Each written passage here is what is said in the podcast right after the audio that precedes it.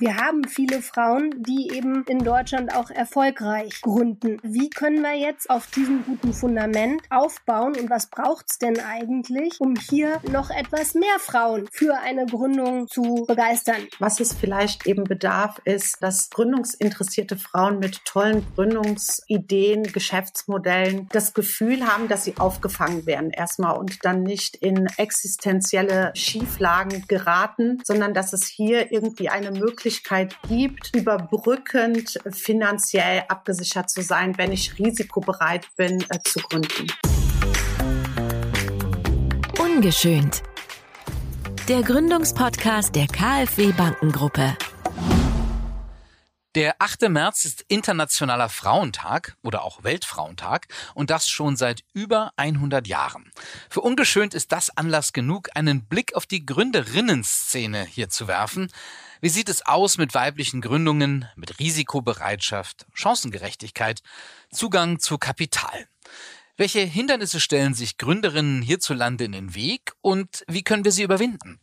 Das erörtern wir heute mit zwei Expertinnen. Zum einen der Geschäftsführerin des Social Business Women e.V., eines Vereins für berufliche Beratung, Training und Begleitung von Frauen, und zum anderen mit der Chefvolkswirtin der KfW Bankengruppe.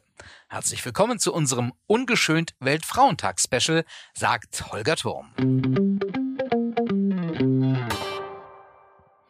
Herzlich willkommen Elif Kanat und Dr. Fritzi Köhler-Geib. Hallo. Hallo, freut mich sehr. Sie sind beide keine Unternehmerinnen, kommen aber ständig mit dem Thema weibliche Gründungen in Berührung und sind durch ihre persönlichen Lebensläufe durchaus Role Models für Frauen, die beruflich erfolgreich sein wollen.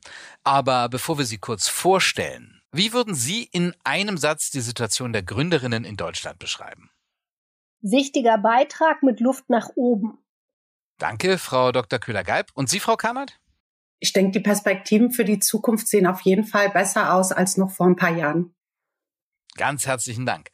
Ich habe Sie jetzt beide bereits als Expertinnen für das Thema bezeichnet. Wir möchten das aber kurz anhand Ihrer beiden Werdegänge noch erläutern. Elif Kanat ist Geschäftsführerin von Social Business Women e.V., einem Verein, der Frauen bei ihrer beruflichen Neuorientierung, dem Wiedereinstieg ins Berufsleben oder bei Existenzgründungen unterstützt. Sie hat sich früh für Frauenthemen im beruflichen Kontext engagiert, Erziehungswissenschaften und Gender Studies studiert, als Dozentin gearbeitet, eine Coaching-Ausbildung absolviert und mehrere Jahre in einer Digitalagentur gearbeitet. Sie setzt sich dafür ein, dass Frauen in Führungspositionen und in der Gründungsszene sichtbar werden und ihre Ideen und Projekte verwirklichen können. Fritzi Köhler-Geib ist promovierte Volkswirtin. Ihre wissenschaftliche Laufbahn führte sie in die USA, nach Frankreich, Deutschland, Spanien und in die Schweiz. Mehr als ein Jahrzehnt lang durchlief sie verschiedene Stationen beim Internationalen Währungsfonds und der Weltbank in Washington, D.C., deren Chef Volkswirtin für Zentralamerika sie wurde. Seit 2019 ist sie Chefvolkswirtin der KfW Bankengruppe in Frankfurt und leitet die Abteilung KfW Research das Forschungszentrum der KfW Bankengruppe mit Analysen, Studien und Konjunkturprognosen. Bei wirtschaftlichen Trends zu Klimaneutralität, Innovation und Digitalisierung sowie Makroökonomie und Finanzmärkten ist Fritzi Köhler-Geib mit ihrem Team am Puls der Zeit. Frau Kammert, Sie haben mal in einem Interview gesagt, Sie wären selbst eine klassische Kundin für Social Business Women e.V. gewesen. Warum?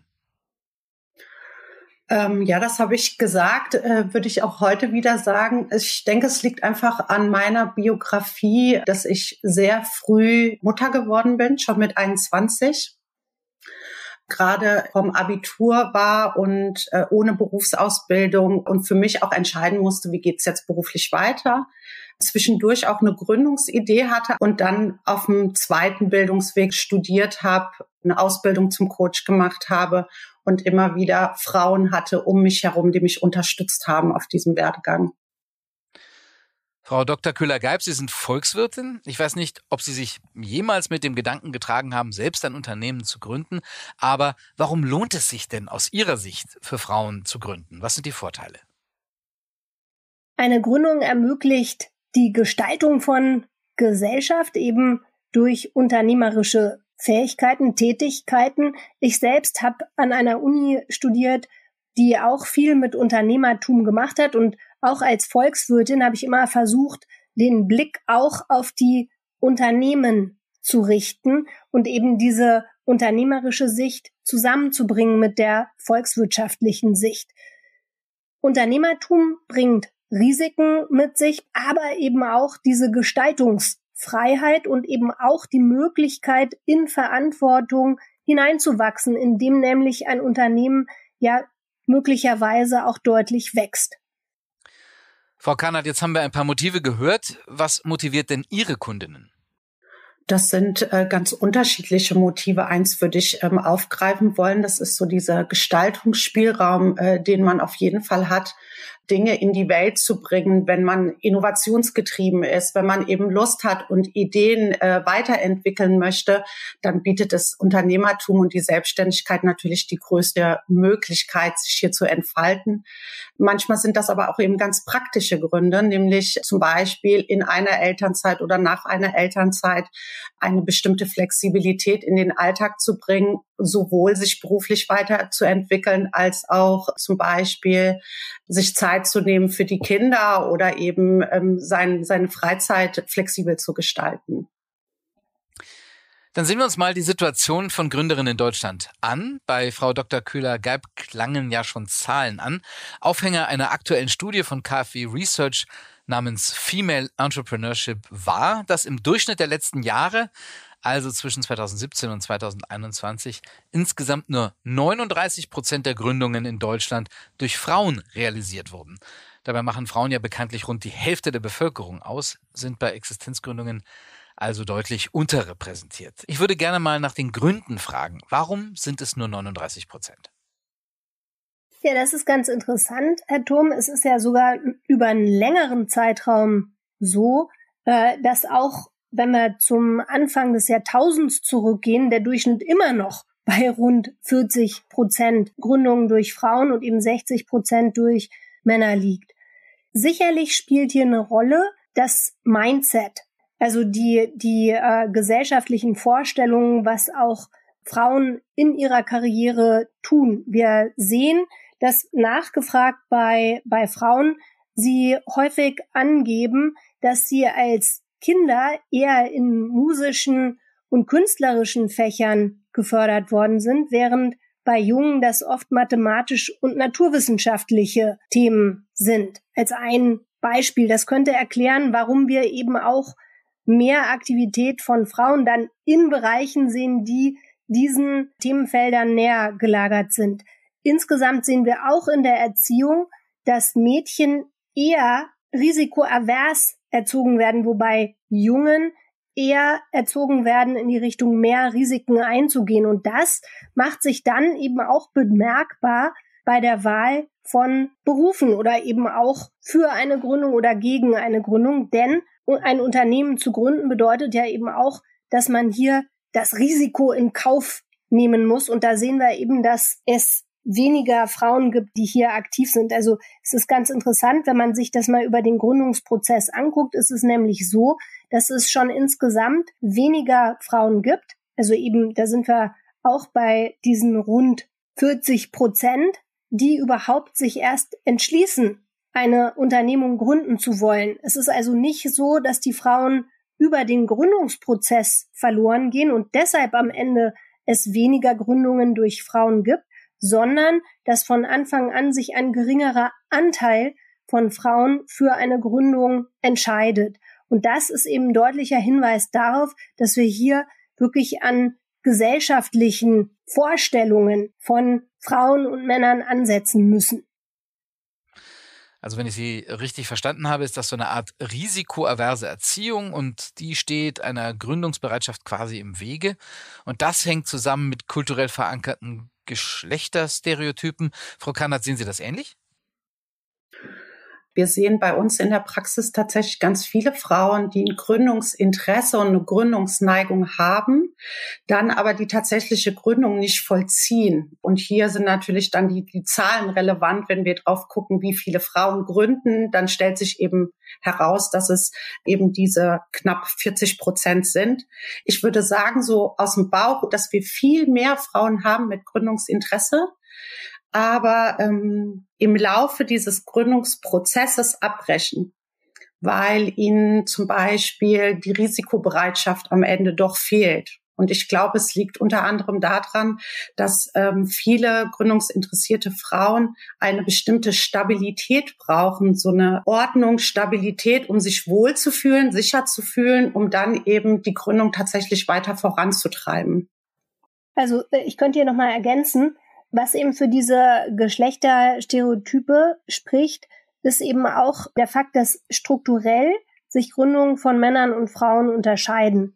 Also nämlich in der Hinsicht, dass ähm, Frauen häufiger im Nebenerwerb gründen. Also das heißt, die haben noch einen Broterwerb sozusagen und machen so eine Gründung erstmal nebenbei. Also das machen auch viele Männer, aber eben der Anteil von Frauen, die so gründen, ist höher. Da sind das ungefähr zwei Drittel.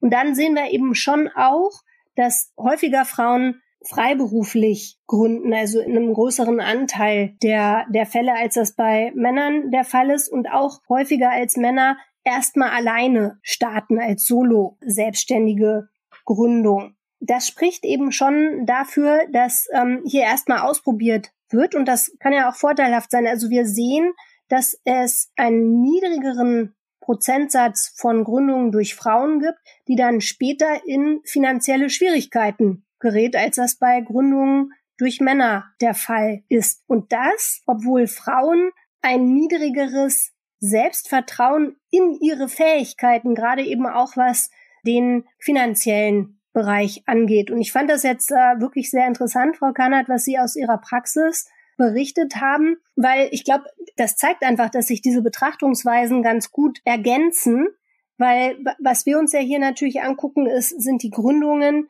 über Deutschland insgesamt. Also wir machen ja eine Telefonbefragung mit 50.000 Gesprächen, die geführt werden und über diese Gespräche wird dann eben eine Gründungsquote in Deutschland ermittelt und dann eben auch können wir so strukturelle Themen identifizieren. Und das ist das große Gesamtbild, was sich ergibt. Und da finde ich es total spannend zu hören, wie sich das dann wirklich ähm, bei Ihnen darstellt. Dann ähm, das kann natürlich auch sein, dass viele Frauen dann sich schon mal bei Ihnen erkundigen und sozusagen sie einen bestimmten Ausschnitt der Bevölkerung sehen.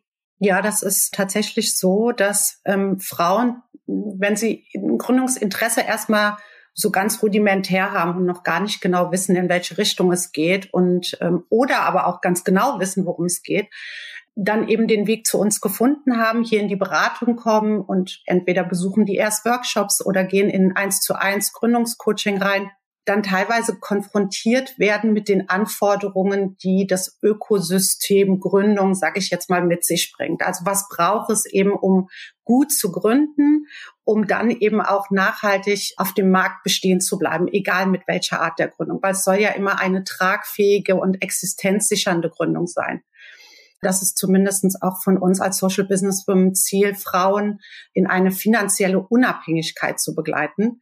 Und dann kommt auf jeden Fall ganz viele Faktoren rein. Ich sag jetzt mal, es fängt an mit der Idee eben, ähm, es braucht einen Businessplan, erstmal um eine grobe Struktur zu haben. Worum geht es? Wer ist die Zielgruppe? Über welche Kanäle möchte ich kommunizieren? Und dass dann so eine Situation entsteht, dass diese Anforderungen, die plötzlich auf einen niederprasseln, mit allen anderen Anforderungen in der Rolle als Frau, dann doch für eine bestimmte Zeit als erstmal nicht realisierbar eingeordnet werden und dann eben auch Gründerinnen für sich erstmal, auch wenn das keine objektiven Faktoren sind, entscheiden, die Gründung erstmal auszusetzen. Und ich benenne das immer hier so ein bisschen die Abbruchrate. Und hier finde ich es total wichtig, die Frauen zu begleiten, die Gründe zu identifizieren und dann auch gute Lösungen dafür bereitzuhalten. Hier würde ich ganz gern nochmal einhaken, weil ich dann schon wichtig finde, auch nochmal zu erwähnen, dass wir im Jahr 2021 schon auch 257.000 erfolgreiche Gründungen hatten durch Frauen, also die umgesetzt worden sind. Das sind, wie gesagt, eben in dem Jahr 2021 42 Prozent der Gründungen. Ja, es gab 350.000 Gründungen durch Männer und die Tendenzen, die ich eben genannt habe oder die ähm, die Gründe, das sind sozusagen Faktoren, die wir häufiger bei Frauen als bei Männern feststellen. Das finde ich nochmal ganz wichtig zur Einordnung. Wir haben viele Frauen, die eben in Deutschland auch erfolgreich gründen. Und die Frage ist ja, wie können wir jetzt auf diesem guten Fundament aufbauen und was braucht's denn eigentlich, um hier äh, noch etwas mehr Frauen für eine Gründung zu begeistern. Vielleicht noch ein weiterer Punkt, den ich auch ganz spannend finde. Gründungstätigkeit insgesamt in Deutschland hat seit der Jahrtausendwende deutlich abgenommen. Während 2002 noch rund anderthalb Millionen Gründungen stattgefunden haben, waren das eben 2021 äh, etwas mehr als äh, 600.000. Also wir haben hier wirklich einen deutlichen Rückgang gesehen.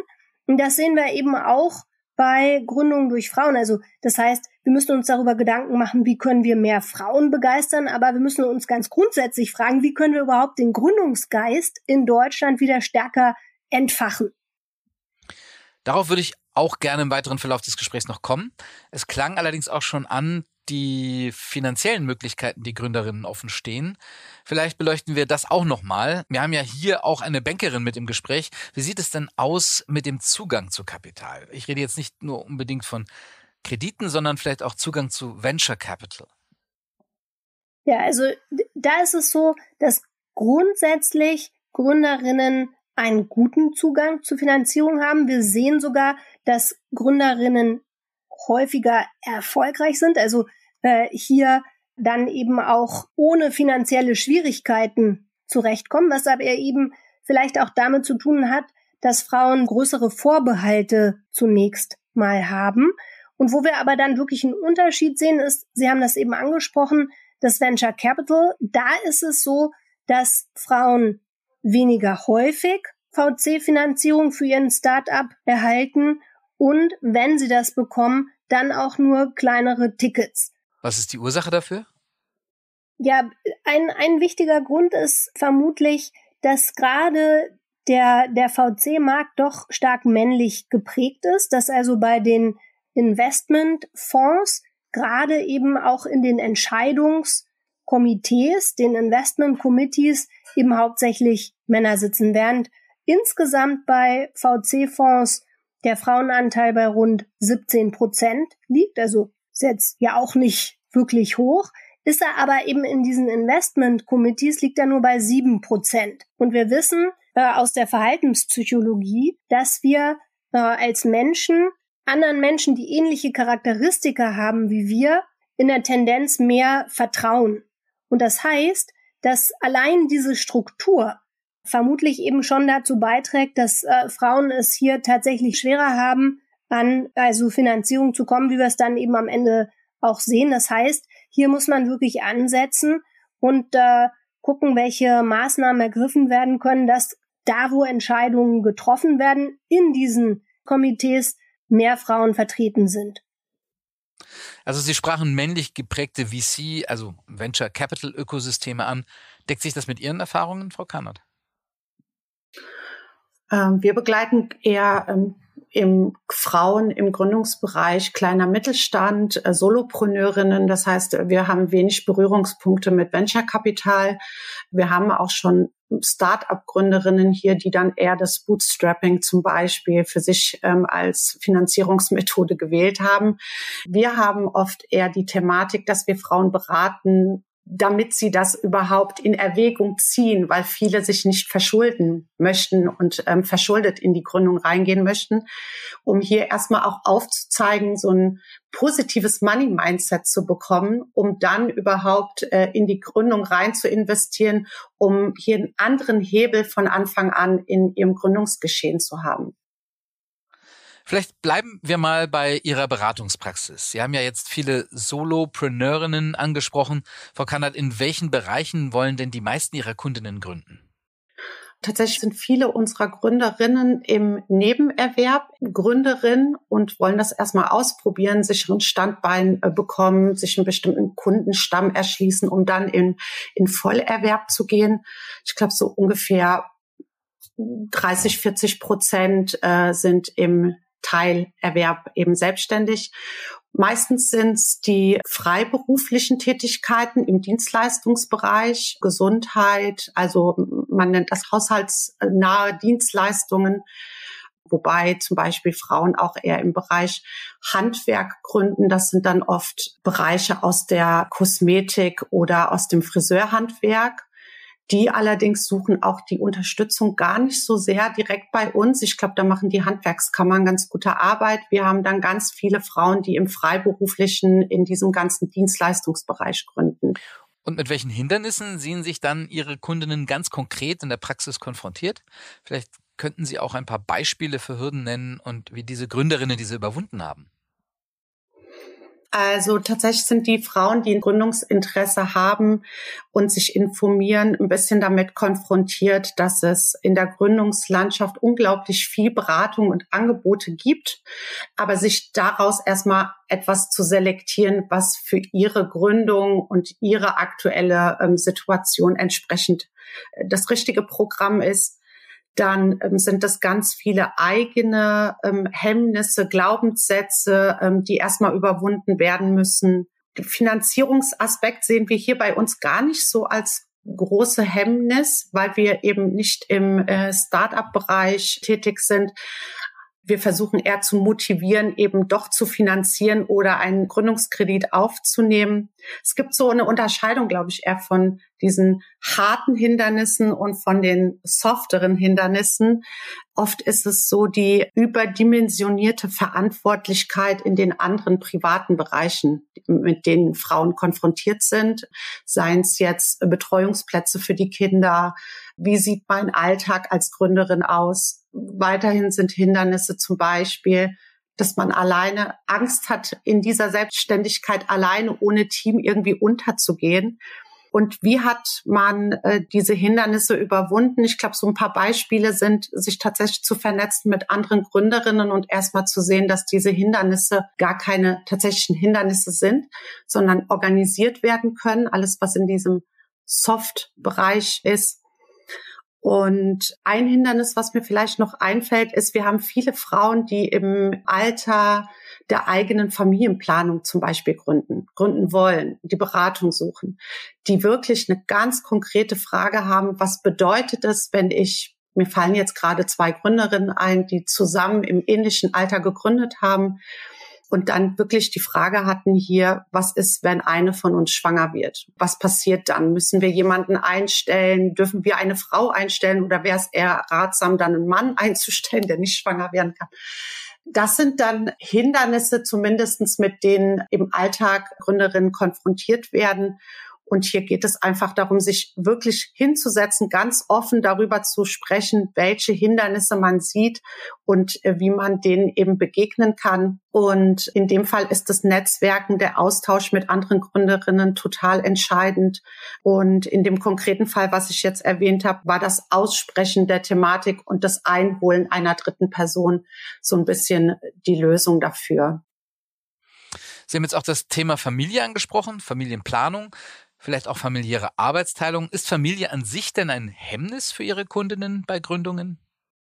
Nein, äh, definitiv nicht. Ähm, aber es ist zumindestens ein Faktum, was besprochen werden muss. Wir hatten alle in der Corona-Zeit zum Beispiel die Situation, dass Betreuungsplätze geschlossen werden mussten oder dass man seine Kinder selbst irgendwie beaufsichtigen musste. Und das sind ganz konkrete Fragestellungen, die sich ergeben, für die es aber Lösungen gibt. Aber man muss dann eben die Sorge darum, wie funktioniert das im tatsächlichen Gründungsgeschehen, wenn ich keine Betreuungsplatz bekomme für mein Kind? Wie sieht das dann tatsächlich aus? Diese Frage müssen wir uns dann angucken und dafür gibt es dann Lösungen. Man kann eben bestimmte Worst-Case-Szenarien der Betreuung eben äh, durchspielen. Aber ganz wichtig ist eben zu hören, was sind die Ängste und sind das tatsächliche Ängste, für die es keine Lösungen gibt oder gibt es dann eben dafür Lösungen? Ja, vielleicht nochmal ganz kurz äh, ergänzend zu Frau Kahnert mit Blick auf das Thema äh, der Arbeitsteilung. Jetzt in der Covid-Pandemie ist der größere Teil der zusätzlichen Betreuungsaufgaben von Kindern beispielsweise im Haushalt auf Frauen entfallen. Also es entspricht dieser Vorstellung, dass eben immer noch in Deutschland Frauen einen größeren Anteil an Hausarbeit und eben Kinderbetreuung, Pflege ausfüllen. Man kann es aber auch anders betrachten. Man kann sagen, dass bei den Männern es einen größeren prozentualen Zuwachs gegeben hat, relativ eben zu der vorher schon auf den Haushalt und die Kinderpflege verwendeten Teil. Man kann also unter diesem Gesichtspunkt auch sagen, dass die Dinge in Deutschland zwar langsam, aber eben in Bewegung kommen und das kann ja dann schon auch zur Folge haben, dass sich diese Rollenbilder auflösen. Ich glaube, ein wichtiger Aspekt hier ist auch, wenn wir Frauen haben, die wir kennen, die gegründet haben, also als Role Models, die in unserer Umgebung tatsächlich stattfinden, die wir sehen. Ich sage jetzt mal nicht die LinkedIn-Superstars, die sind manchmal so unerreichbar, Start-up-Gründerinnen, die ein ganz anderes sozioökonomisches Umfeld haben, andere soziodemografische Merkmale mit sich bringen. Das heißt, wenn ich Role Models habe, tatsächlich, die ich kenne, zu denen ich einen Bezug habe, mit denen ich mich besser identifizieren kann und auch sehe, wie die Familie und Partnerschaft und Selbstständigkeit miteinander ausbalancieren, so kann ich mich damit identifizieren und werde auch als Gründungsinteressierte mutiger, meinen Schritt und meiner Passion sozusagen nachzugehen. Und das halte ich für einen ganz wichtigen Aspekt, die Sichtbarkeit von Kleingründerinnen, äh, Nebenerwerbsgründerinnen rauszugehen, die zu zeigen und denen ebenfalls ein Gesicht zu geben. Das kann ich nur unterstützen. Wir sehen in unseren Studien, dass Frauen zwar häufiger andere Menschen sehen in ihrem Freundesbekanntenkreis, die gründen. Wenn wir jetzt aber gerade von einer Welt sprechen, in der es vielleicht zu starke Geschlechterstereotype gibt und viele dieser Gründenden im Bekanntenkreis Männer sind und das sozusagen für Frauen gar nicht als eigenes oder mit dem eigenen Rollenverständnis notwendigerweise was zu tun hat, dann funktioniert das eben nicht so stark als Rollenvorbild. Und deshalb fand ich jetzt diesen Punkt den Sie, Frau Kahnert, gemacht haben, das äh, wirklich wichtig zu sagen, dass eben gut ist, hier auch eine Sichtbarkeit zu verschaffen, so dass eben äh, es diese Identifizierung geben kann mit Leuten, die erfolgreich gegründet haben. Also abgesehen davon, dass Frauen bei Gründungen unterrepräsentiert sind und sich durch ihre Gründung selbst eine berufliche Existenz aufbauen können, warum ist es denn noch wichtig oder sinnvoll, weibliche Gründungen zu fördern? Ja, wir wissen beispielsweise aus der Forschung zu Management-Teams, dass diverse Management-Teams bessere Entscheidungen treffen und damit für Unternehmen eine größere Rendite erzielen. wenn wir jetzt darüber nachdenken, wir haben einen Schatz an neuen Ideen, die sich möglicherweise in Unternehmensgründungen übersetzen können. Dann ist auch hier klar, dass wenn möglichst viele Menschen eben auch mit unterschiedlichen Charakteristika und Geschlecht ist da ein relevantes Charakteristikum, hier Gründungen durchführen, dann äh, führt das einfach dazu, dass mehr und bessere Ideen am Ende sich, sich durchsetzen können. Gründungen spielen ja eine wichtige Rolle eben auch für Innovation, für Neuerung. Und da ist es eben auch aus volkswirtschaftlicher Sicht hilfreich und gut und wünschenswert, dass eben auch Frauen hier einen Beitrag leisten können.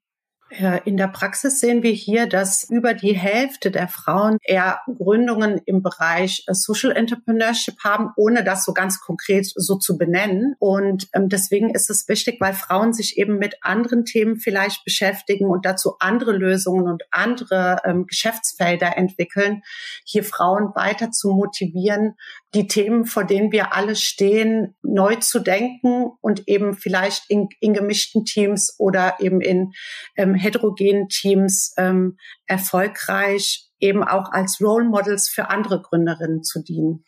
Das möchte ich auch nochmal unterstreichen, also nochmal auf das Thema Role Models zurückkommen. Je mehr Frauen wir haben, die gründen, desto mehr Role Models für folgende Generationen gibt es auch. Also das heißt, dass äh, wir es dann eher zu einer Trendumkehr auch schaffen. Wie können denn erfolgreiche Gründerinnen als positives und auch vielleicht nahbares Vorbild sichtbarer gemacht werden?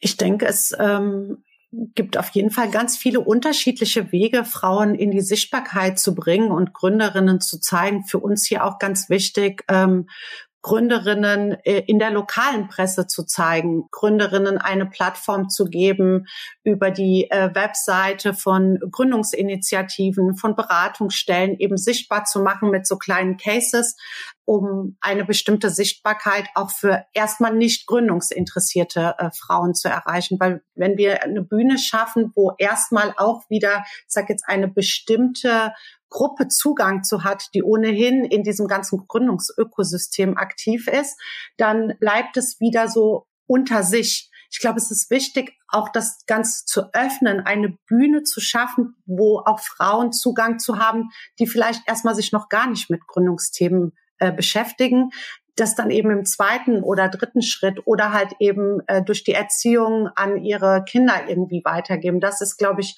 auch ein wichtiger Aspekt, den wir beachten müssen. Ich denke, ein Beispiel, was hier auch wirklich erwähnenswert ist, ist ja die gemeinsame Initiative von KfW Stiftung und des Social Business Women e.V., äh, den, den Sie, Frau Kahnert, ja leiten, Frauen gründen.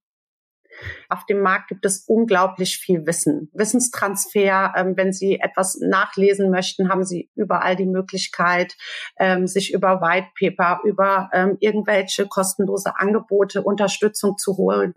Und trotzdem gibt es eine Überforderung, irgendwie zu selektieren. Und hier haben wir ein Jahr ähm, so ein bisschen unsere ähm, äh, Köpfe zusammengesteckt und sind zu einem ähm, Ergebnis gekommen. Wir brauchen ein Programm, was von Anfang an begleitet und dann die Frauen aber auch nicht nach der Gründung alleine lässt, sondern kontinuierlich in dem kompletten ersten Gründungsjahr die Frauen begleitet mit Bildungsinhalten, aber auch Inhalten, die über das eigene Money-Mindset zum Beispiel hinausgehen oder über das eigene unternehmerische Know-how äh, nachzudenken. Was bringe ich mit? Wohin möchte ich mich entwickeln? Was bedeutet Wachstum für mich? Und innerhalb eines Jahres möchten wir gründungsinteressierte Frauen in Hessen in eine erfolgreiche Gründung damit begleiten.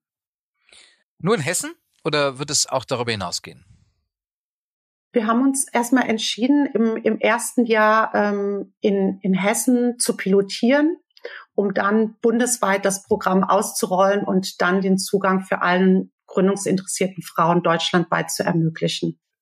Weiteres Beispiel ist natürlich auch der Podcast Ungeschönt, weil hier ja ganz oft auch äh, Gründungen äh, durch weibliche Gründer vorgestellt werden. Oder das ist natürlich auch wichtige Sichtbarkeit. Das stimmt. Es ist schön, dass Sie es erwähnen.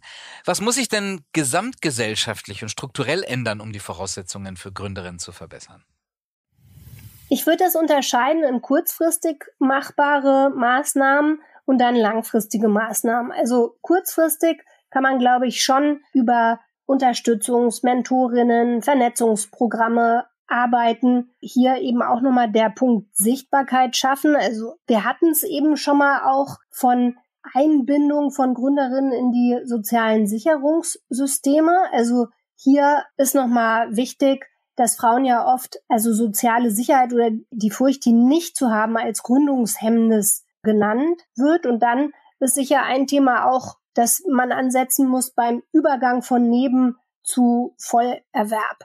Ich hatte eben vorhin das auch schon mal angesprochen, der Zugang zu VC-Kapital ist vielleicht so in der mittleren Frist, weil hier auch an den Strukturen gearbeitet werden muss, dass eben mehr Frauen auch in den Investmentkomitees wirklich vertreten sind. Und wenn wir dann über Finanzierung sprechen, haben wir ja schon Finanzierungsinstrumente, die zur Verfügung stehen. Die stehen eben auch Frauen ja zur Verfügung. Wir haben jetzt auch den Zukunftsfonds, da werden mehr Mittel auch ja noch zur Verfügung gestellt werden. Und dann langfristig haben wir es aber eben auch wirklich mit einer Veränderung der Rahmenbedingungen zu tun. Also das Rollenverständnis, dass ähm, wir wirklich sehr bewusst auch darauf eingehen müssen, wie Mädchen und Jungen erzogen werden. Das betrifft die Familien, aber es betrifft eben auch die Erzieherinnen, Erzieher, Lehrer, Lehrerinnen, dass hier Jungen und Mädchen so gefördert werden, dass die später auch eben ihr volles Potenzial nutzen können. Und ich habe den Eindruck, dass wir hier in Deutschland wirklich noch ein viel stärkeres Augenmerk darauf richten müssen, wie Menschen ermutigt werden, auf den Fähigkeiten, die sie haben, aufzubauen. Und dann haben wir eben sicherlich auch ein Thema, Mädchen, Frauen noch stärker an MINT-Fächer heranzuführen und eben dann auch hier bei Frauen vielleicht stärker noch einen Wunsch zu verankern, auch im Wachstumstechnologie- und Innovationsbereich zu gründen. Ich kann dem allem zustimmen und hätte vielleicht eine Ergänzung. Ähm, was es vielleicht eben bedarf, ist, dass gründungsinteressierte Frauen mit tollen Gründungsideen, Geschäftsmodellen das Gefühl haben, dass wenn sie scheitern, und Scheitern gehört einfach dazu, ich glaube, es braucht auch in Deutschland einfach eine Kultur des Scheiterns, dass Scheitern etwas ganz Normales ist und kein Versagen, das Gefühl haben, dass sie aufgefangen werden erstmal und dann nicht in existenzielle Schieflagen geraten, sondern dass es hier irgendwie eine Möglichkeit gibt, überbrückend finanziell abgesichert zu sein, wenn ich risikobereit bin, äh, zu gründen. Frau Kannert, was ist denn aus Ihrer praktischen Erfahrung der größte Motivationshebel für Ihre Gründerinnen? Der größte äh, Motivationshebel der Gründerinnen ist es, dass sie für sich erkennen, welche Potenziale sie mitbringen und wie sie diese Potenziale auf die Straße bringen, sozusagen. Und im Idealfall ist es, dass Sie ähm, sehen, dass es andere Gründerinnen gibt, die schon ähnlich getan haben und äh, für sich diesen Weg auch weiter bestreiten möchten und sich dann eine Community suchen, die sie hier begleitet und unterstützt, damit sie weiterhin ihre Gründungsidee realisieren können. Hier möchte ich gern noch äh, erwähnen, das Ergebnis aus unserer repräsentativen Befragung über Gründungen in Deutschland, dem Gründungsmonitor. Da haben wir nämlich für das Jahr 2021 gesehen, dass gerade beim Segment jüngerer Frauen wir einen deutlichen Zuwachs von Gründungen gesehen haben. Also das stimmt mich auch ganz zuversichtlich, weil hier eben doch Dinge auch passieren und das sind vermutlich dann Frauen, die gerade mit der Ausbildung fertig sind oder mit dem Studium, die wollen gerne Verantwortung übernehmen und gestalten. Das gibt mir die hervorragende Gelegenheit, eine Hörerinnenfrage einzuspielen. Über Social Media Posts fragen wir im Vorfeld unserer Gespräche Hörerinnen und Hörer, ob sie eine Frage an unsere Gäste stellen wollen. Und die folgende Frage steht vielleicht auch ganz exemplarisch für das, was wir vorhin innere Hindernisse genannt haben, dass man vielleicht nicht so recht weiß, wie man den ersten Schritt machen soll. Hallo liebes Team der KfW. Ich äh, bin Emma und bin 28 Jahre alt, komme aus Kassel und habe ja Probleme mit der Unternehmensgründung sozusagen. Ich habe schon Business-Ideen, aber ich weiß einfach nicht, wo ich anfangen soll. Vielleicht könnt ihr mir da ja helfen. Liebe Grüße. Frau Kannert, Ihr Rat an diese junge Frau mein Rat wäre erstmal äh, überall dorthin zu gehen, wo Gründerinnen, gründungsinteressierte äh, Menschen sich irgendwie ähm, befinden. Das sind manchmal Coworking Spaces, das sind ähm, äh, Netzwerkveranstaltungen von Unternehmerinnen, ähm, Neugründerinnen. Ganz viel sich dort auszutauschen, die Gründungsidee vielen, vielen, vielen äh, Menschen mitzuteilen und äh, sich Feedback einzuholen und sich dann hinzusetzen und einen Grobentwurf zu einem Businessplan zu schreiben. Und wer das alleine nicht machen kann, wird total toll begleitet auf der Gründerplattform zum Beispiel. Da gibt es unglaublich viele Cases, wie man einen Businessplan schreiben kann, wo man so ein bisschen durchgeleitet wird.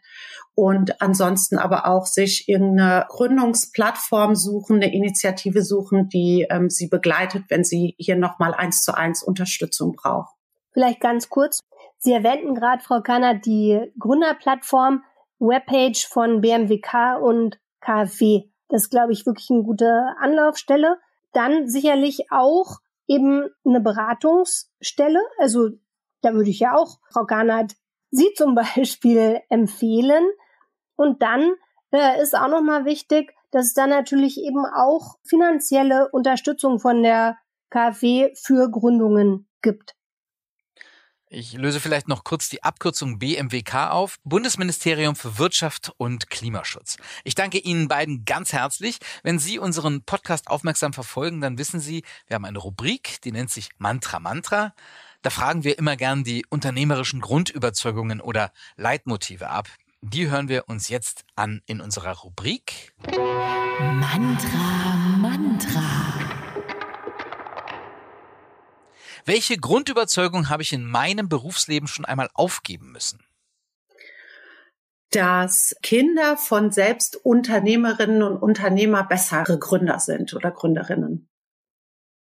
Ich, ähm, ich halte nichts von Mantras, weil da ich mich äh, intensivst mit Finanzkrisen befasst habe, ist meine Erwartung gar nichts zu erwarten. Insofern, so eine Überzeugung habe ich eben gar nicht. Wovon bin ich als Frau im Berufsleben immer noch absolut überzeugt? Dass wir in allem, was uns motiviert und Spaß macht, absolut umwerfend und professionell sind. Ich zitiere da Ruth Bader Ginsburg, dass Frauen überall dahin gehören, wo Entscheidungen getroffen werden. Welches persönliche weibliche Role Model hat mich schon früh inspiriert? Heute als äh, 42-Jährige würde ich sagen, meine Mutter. Ähm, die hat Unglaubliches geschafft, wo ich heute tief beeindruckt bin, in, in der eigenen Situation zu sein und zu wissen, was sie damals alles bewerkstelligt hat. Ja, ich bin auch äh, vielen Frauen dankbar in vorherigen Generationen, die gezeigt haben, wie, wie Frauen einen Beitrag leisten können. Und ich finde mal ganz interessant, ich finde, es gibt an unterschiedlichen Menschen Dinge, die sehr beeindruckend sind, die ich dann inspirierend finde. Welche drei Tipps würde ich beachten, wenn ich selber gründen würde? Innovativ sein, mutig vorangehen, Mut, Mut, Mut, Mut. Gute Idee, gutes Team, Selbstvertrauen. Ganz herzlichen Dank an Sie beide. Zum Abschluss unserer Episode bitte vervollständigen Sie folgende Sätze. Mein Lebenslauf ist das beste Beispiel für. Dass er im Nachhinein anders aussieht, als ich ihn mir im Vorhinein vorgestellt hätte. Dass die Lücken ganz viel Geschichte erzählen. Mein Berufswunsch nach der Uni war, Verantwortung zu übernehmen an der Schnittstelle von Finanzmärkten und Wirtschaftspolitik. Insofern haben Sie sich Ihren Berufswunsch offensichtlich erfüllt. Frau Karnert. Ich wollte tatsächlich nach der Uni in die Personalentwicklung gehen, also überall da, wo Arbeit, Schnittstelle zu Menschen stattfindet. Die entscheidendste Weichenstellung in meinem Berufsleben war? Das wird sich noch zeigen die Antwort kann ich jetzt gar nicht mehr toppen. Das war meine Coaching-Ausbildung. Die hat mir ähm, ganz viel in meiner eigenen beruflichen Laufbahn immer wieder in ganz vielen verschiedenen Kontexten weitergeholfen. Von Elif Kanat habe ich heute gelernt. Wie hilfreich eine fallbezogene Beratung ist bei Gründungen. Und von Frau Dr. Küller-Geib habe ich heute gelernt wie wichtig es ist, was wir im Gründungsmonitor und in der Erhebung von Daten und Zahlen haben, sich auch tatsächlich widerspiegelt in der Praxis und dass es sich ergänzt und miteinander verbindet und dass das eine die Praxis eben das andere braucht und benötigt. Prima, ganz herzlichen Dank an Sie beide für unser Gespräch über die Situation von Gründerinnen in Deutschland auch für die Lösungsansätze, die wir besprochen haben und für die Tipps, die hoffentlich für viele unserer Zuhörerinnen und natürlich auch Zuhörer als Inspiration dienen. Ganz herzlichen Dank, Frau Dr. Fritzi Köhler-Geib und Elif Kamert. Sehr gerne. Herzlichen Dank. Noch einmal der Hinweis auf die gemeinsame Initiative Frauen gründen von Social Business Women e.V. und der KfW Stiftung. Einen Link dazu finden Sie auch in unseren Show Notes, ebenso auf der KfW-Website mit Tipps für Gründerinnen unter kfw.de slash Gründerinnen. Das nächste Mal widmen wir uns dem Einsatz von künstlicher Intelligenz, kurz KI, im Bereich innovativer Anbaumethoden. Die Gründer von V-Greens ermöglichen KI-basiertes Vertical Farming, um nachhaltig qualitativ hochwertige Früchte zu produzieren. Und das das ganze Jahr über. Warum der Weg dorthin ganz schön steinig war, hören Sie in der kommenden Folge von Ungeschönt. Bis dahin. Ungeschönt der Gründungspodcast der KfW Bankengruppe. Jetzt abonnieren. Mehr Infos zu Fördermöglichkeiten auf kfw.de/gründen slash oder kfw.de/nachfolge. slash